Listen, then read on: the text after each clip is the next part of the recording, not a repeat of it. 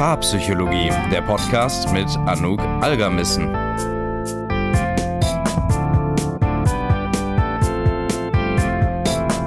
Herzlich willkommen zum Paarpsychologie Podcast. Heute möchte ich mit dir sieben Tipps teilen, damit deine Fernbeziehung gelingt. Fernbeziehungen können Paare auf eine ziemlich harte Probe stellen. Ich spreche da aus Erfahrung. Denn wer eine Fernbeziehung führen will, der muss mit ganz besonderen Problemen rechnen und auch auf Herausforderungen eingehen können. Denn die Distanz, die kann für viele Paare echt schnell zur Belastung werden. Dann können da Sehnsucht, Verlustangst, Eifersucht, Einsamkeit hinzukommen und nochmal eine viel größere Belastung darstellen, als sie in normalen Beziehungen eh schon sind. Damit du deine Fernbeziehung gut meisterst, gehen wir jetzt einmal zusammen diese sieben Tipps durch, die ich für dich zusammengetragen habe. Ich habe gerade schon mal kurz erwähnt, dass ich da aus Erfahrung spreche, denn ich hatte selber einmal eine Fernbeziehung, die ging ungefähr zwei Jahre und war zwischen Berlin und Paris, also noch ein Abstand, wo man sagen kann, der ist handelbar. Aber na klar, man muss trotzdem hin und her reisen und man sieht sich einfach häufig nicht und ähm, muss halt mit diesen ganzen Problemen einer Fernbeziehung irgendwie umgehen. Und ich war damals auch ähm, recht jung und sagen wir mal so, ich habe wirklich sehr viel auch gelernt. Also die Tipps, die sind jetzt teilweise sozusagen aus eigener Erfahrung, teilweise natürlich wissenschaftlich fundiert und aus der paartherapeutischen Praxis. Also eine gute Mischung aus allem. Was ich für mich damals in dieser Zeit, wo ich selber eine Fernbeziehung geführt habe, auf jeden Fall gemerkt habe, ist, dass ich sehr, sehr klar mit mir selbst sein muss, mit meinen Bedürfnissen, aber auch meinen Sorgen und Ängsten und dass ich mich sehr gut kennen muss. Denn ich habe wirklich gemerkt, ähm, die, ähm, die Distanz, die dazwischen ist, dass man mal mehr Unsicherheiten hat, wenn man nicht weiß, was die andere Person macht. All diese Dinge, die bringen früher oder später eigentlich die eigenen Trigger relativ schnell ans Tageslicht. Und das bedeutet, je besser man sich selber kennt, je besser man das auch kommunizieren kann, desto besser funktioniert das auch in der Partnerschaft. Aber das ist jetzt erstmal noch ein bisschen sehr unkonkret, deshalb gehen wir mal rein in die konkreten sieben Tipps. Tipp 1. Habt ein gemeinsames Ziel. Ein gemeinsames Ziel hilft dir in schwierigen Situationen oder wenn mal wieder die Sehnsucht einsetzt, etwas zu haben, an dem du dich orientieren kannst, an dem du dich festhalten kannst. Denn in Fernbeziehungen müssen wir damit umgehen, dass wir die Personen, die wir lieb haben, einfach längere Zeit nicht sehen, vielleicht auch nicht immer über digitale Medien ähm, ihr vielleicht eine Nachricht schicken können, weil sie vielleicht irgendwie gerade am Schlafen, am Arbeiten, was auch immer ist. Und wir brauchen, um uns sicherer zu fühlen, irgendwie Orientierungspunkte, an denen wir uns festhalten können. Und damit dein Gehirn nicht noch mehr gestresst ist, brauchen wir irgendwie einen Endpunkt. Ja, also ein Gefühl der Endlichkeit. Ich weiß nicht, ob du dich noch daran erinnerst, bei mir war das zumindest so, dass gerade am Anfang der Corona-Zeit das für mich so stressig war und sich diese Zeit auch einfach so zäh angefühlt hat, weil es keinen Endpunkt gab. Es gab kein Datum, wo man sagen konnte, dann ist Corona endlich vorbei und dann kann ich auch mit dieser Zeit irgendwie was anfangen. Und so ähnlich ist es natürlich jetzt auch in diesem Kontext. Ein gemeinsames Ziel, das kann sowas sein wie, na klar, man zieht irgendwie zusammen. Also man sieht sich jetzt endgültig häufiger. Man ist in der gleichen Stadt, in der gleichen Wohnung, im gleichen Land, was auch immer. Also das kann sowas sein wie eine gemeinsame Wohnung, zusammen wohnen. Oder aber auch sowas wie, wenn die Person mit ihrer Probezeit fertig ist, dann verbringen wir immer die Wochenenden zusammen. Oder einfach nur das Wissen, in einem Jahr zieht die Person wieder zurück und ist dann wieder näher bei mir. Oder wenn ich jetzt mit meinen Klausuren fertig bin, dann haben wir als großes gemeinsames Ziel erstmal einen gemeinsamen Urlaub, auf den wir uns freuen. Das können alles Sachen sein, die uns Halt geben, die uns Sicherheit geben und auf die wir uns freuen können. Jetzt kann es natürlich sein, dass ihr am Anfang eurer Beziehung seid und du dir gerade so denkst, hm, jetzt schon so große Ziele machen, wie gemeinsam zusammenziehen, weiß ich gerade nicht. Das ist kein Problem. Aber damit dein Gehirn sozusagen beruhigter ist, damit du irgendwie einen Endpunkt hast, muss es ja auch nicht immer ein gemeinsames großes Ziel sein. Das kann dann wichtig sein, wenn es darum geht, wirklich sich was gemeinsam aufzubauen, eine gemeinsame Vision zu haben. Wenn das jetzt gerade für euch noch zu weit gefasst ist, dann würde ich einfach eher zu Tipp 5 gehen. Das heißt, du kannst dann gleich äh, gucken, welcher der fünfte Tipp ist. Und nur immer ein nächstes Datum haben, wann ihr euch wieder, wieder seht. Das würde auch vollkommen reichen für den Moment. Tipp 2 Tipp 2 ist ein bisschen unsexy, aber wir brauchen den alle und zwar lerne zu planen. Denn Fernbeziehungen, die zwingen einen dazu, vorausschauend zu denken und die eigene Zeit sehr gut einplanen zu können.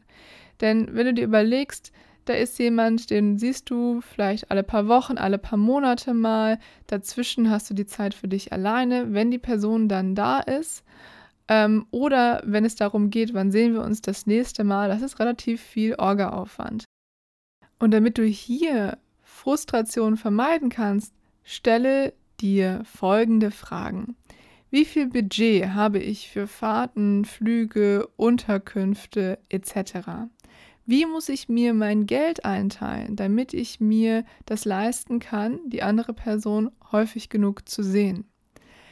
Wann habe ich stressige Phasen, in denen wir uns nicht sehen können? Wann kann ich meine Freunde, meine Familie sehen, wenn wir unterwegs sind oder wenn ich zu Hause bin? Wann erledige ich Haushaltskram, wenn wir zusammen sind? Und wie wollen wir eigentlich unsere gemeinsame Zeit genießen? All das soll es dir erleichtern, mit deiner Zeit, mit deinem Geld, mit deinen Ressourcen besser umzugehen, damit das hinten raus nicht zwischen euch irgendwann zu Problemen führt.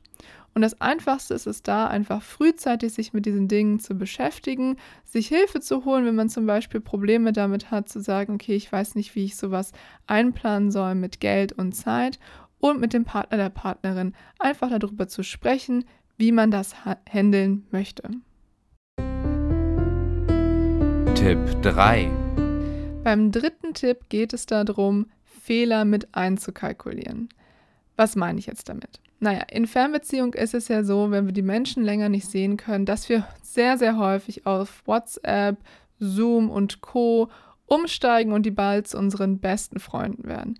Und das ist auch wunderbar, denn diese digitalen Dinge, die ermöglichen uns wirklich häufiger in Kontakt zu sein. Aber jetzt haben die, die Kommunikation über Textnachrichten und Zoom oder FaceTime auch ihre Tücken. Denn das Problem ist, dass uns ja wichtige Informationen da fehlen, gerade nonverbale Informationen, dass wir die Person nicht anfassen können, dass wir sie vielleicht nicht sehen.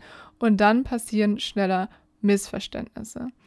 Und die Distanz kann natürlich auch dazu führen, dass sich Emotionen in uns aufstauen. Also, dass wir vielleicht nicht so schnell dazu kommen, was zu kommunizieren. Und auch das kann dann dazu führen, dass schneller mal Probleme oder angespannte Situationen passieren.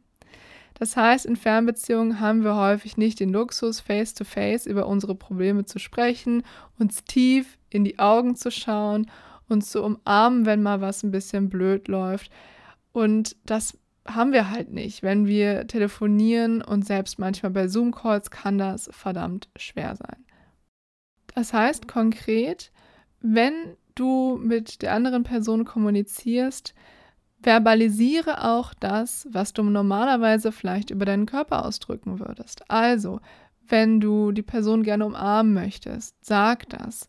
Achte aber auch auf deine Wortwahl und ähm, kalkulier das einfach mit ein, dass da auf der anderen Seite vielleicht jemand sitzt, der gerade einen ganz anderen Tag hatte, den du nicht mitbekommen hast oder dass der vielleicht angespannt ist, verwirrt ist, etc. Und all diese Dinge, dass die einfach nochmal eine höhere Priorität haben, diese kleinen Sachen auch zu kommunizieren, damit es da nicht zu Missverständnissen kommt. Tipp 4. Kommuniziere deine Unsicherheiten. Da denken sich viele jetzt vielleicht, ähm, nö, ungern. Ähm, es ist allerdings total wichtig. Warum? Naja, in der Distanz, da sprießen Unsicherheit und Ängste wirklich wie Pilze aus dem Boden, einfach weil noch ein Element des Risikos in unsere Beziehung Einzug gehalten hat. Wir unterschätzen manchmal, was für ein Gefühl der Sicherheit uns das geben kann, wenn wir eine Person einfach mal kurz sehen, uns wieder äh, daran erinnern, was für ein gutes Gefühl wir gemeinsam haben. Und alle diese kleinen Informationen, die fehlen halt häufig in Fernbeziehungen. Und das heißt, das ist halt einfach Nährboden für verletzte Gefühle, für Eifersucht, Angst und Unsicherheit. Ich möchte jetzt hier auch kein zu schwarzes Bild irgendwie von Fernbeziehungen zeichnen. Ich glaube, das kann wunderbar sein für viele Menschen, aber es ist halt einfach was, was wir mitbedenken müssen. Also auch hier wieder die Frage, was bedeutet das denn jetzt konkret? Naja, damit Fernbeziehungen wirklich gut funktionieren, braucht es, wie bei allen Beziehungen eigentlich sonst auch so, offene, transparente Kommunikation über die eigenen Gefühle und Probleme. Das bedeutet, wenn du weißt, ich reagiere zum Beispiel total allergisch darauf, wenn sich jemand bei mir nicht meldet, wenn die Person aus ist. Oder ich ähm, brauche einfach ab und zu ein liebevolles Wort mehr, wenn es mir nicht gut geht. Gerade wenn ich mich einsam fühle, dann sind das total wichtige Informationen, die dein Partner, deine Partnerin von dir haben sollte, damit diese Unsicherheiten nicht Wurzeln schlagen und sich irgendwie in eurer Beziehung vergraben. Tipp 5 Habt immer einen nächsten Termin. Das hatte ich ja vorhin schon kurz angesprochen. Das ist eine ganz, ganz konkrete Sache, die ähnlich wie gemeinsames Ziel einfach dazu da ist, euch zu helfen, Struktur in diese Fernbeziehung reinzubringen und ein Gefühl von Sicherheit. Ein nächster Termin kann dir also dabei helfen, besser zu planen, kann Vorfreude auslösen und wir lieben alle Vorfreude. Es ist die schönste Freude am Ende des Tages.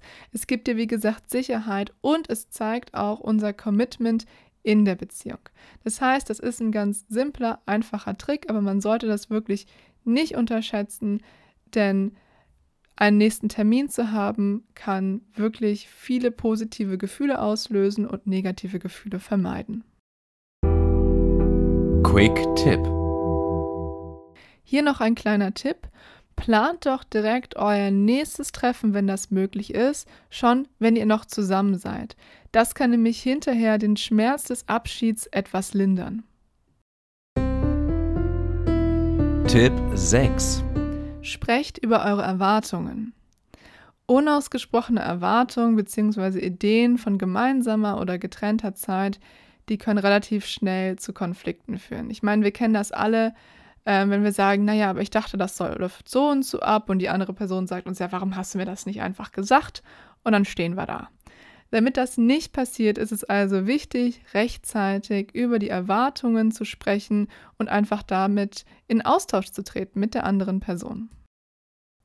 Wie soll also zum Beispiel eure Zeit zusammen aussehen? Verbringt ihr den ganzen Tag zusammen oder macht ihr auch was getrennt?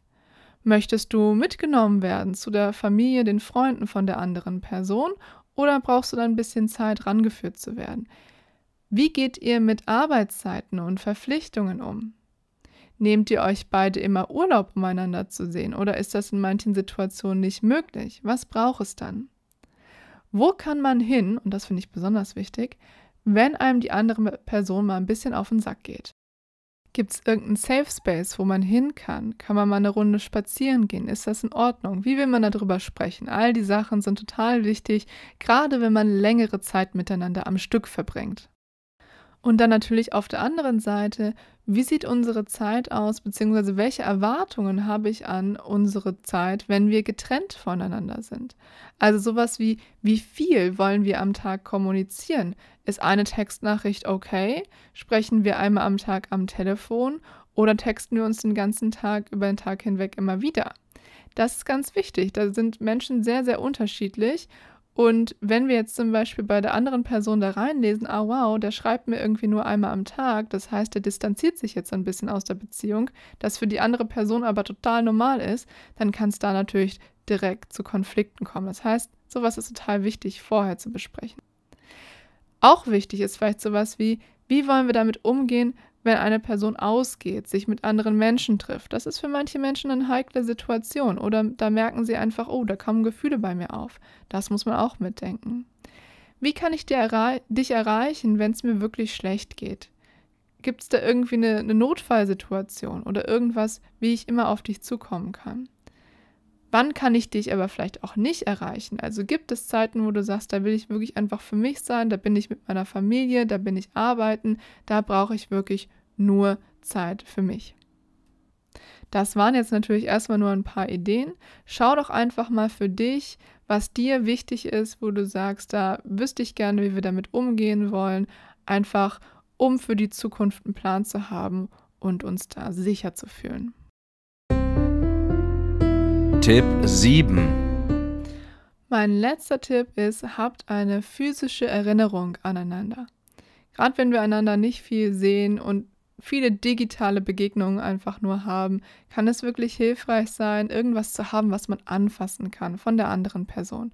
Also was man fühlt, was man vielleicht sogar riecht, was einen erinnert an diesen anderen Menschen, der jetzt etwas weiter weg ist. Das kann zum Beispiel sowas sein wie die Klamotten, also ein Pulli oder ein T-Shirt.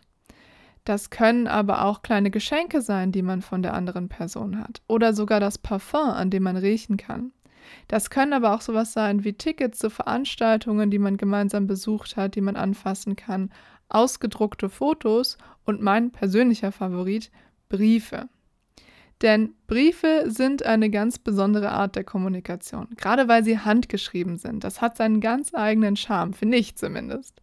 Ein weiterer Vorteil ist, dass wenn wir Briefe schreiben, dass wir unsere Worte meist mit Bedacht wählen. Also wenn wir uns da wirklich schon hinsetzen und oldschool-mäßig unseren Füller rausholen und unser Blatt Papier, dann zelebrieren wir das ja irgendwo. Wir schreiben ja nicht einfach so drauf los, sondern wir machen uns Gedanken, wie das bei der anderen Person ankommt.